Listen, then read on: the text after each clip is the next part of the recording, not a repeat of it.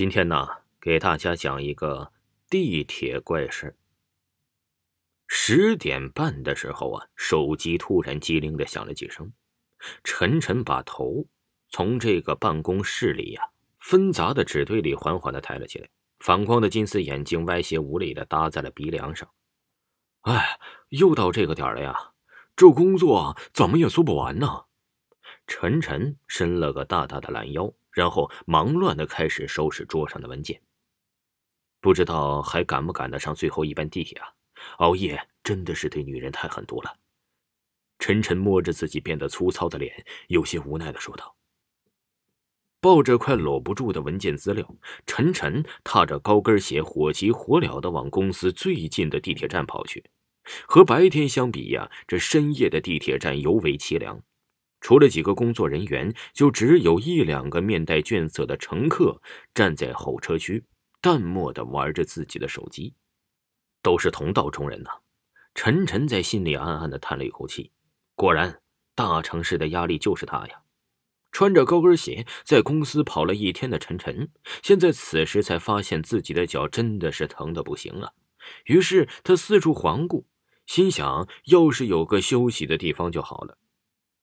这时候，他突然发现自己的右前方背着蜡笔小新图案书包的小朋友，黄色的长袖的外套啊，套着浅蓝的背带裤，戴着一个超级玛丽样子的帽子。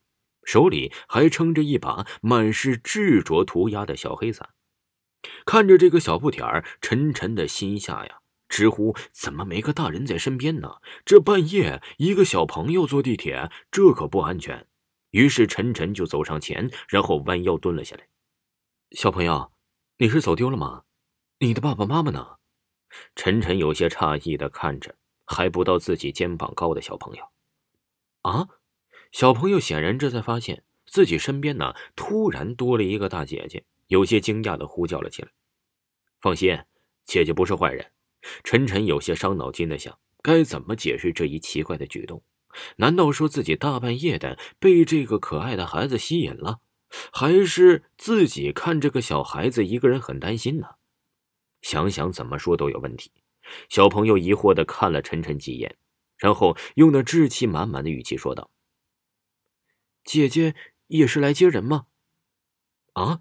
晨晨脑子里一秒钟转了好几个圈感情这孩子是来接人的。姐姐是来坐地铁的，不接人。小朋友，你叫什么名字呀？这么晚来地铁接人可不安全呢。晨晨看着小朋友圆鼓鼓的脸蛋，就快忍不住捏上一下了。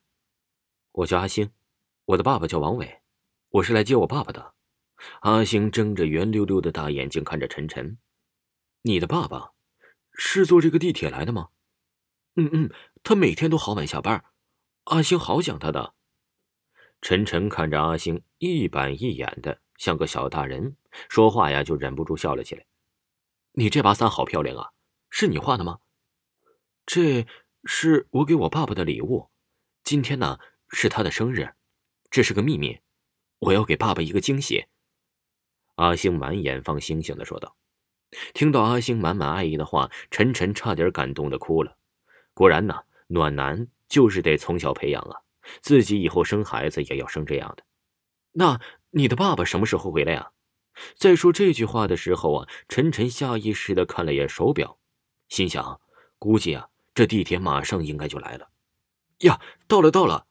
这时，一列轰隆隆的地铁缓缓的进入了站台。阿星高兴的手舞足蹈起来，姐姐，我要去接我爸爸了，姐姐要跟我一起去吗？姐姐要去坐地铁，不然呢，回不了家了。晨晨有些遗憾的说道。嗯嗯，阿星似懂非懂的点了点头。这时啊，伴随着嘟嘟的几声，地铁门哗的一下打开了。晨晨来不及回头看阿星那兴冲冲的表情，赶忙站起身，向着地铁走去。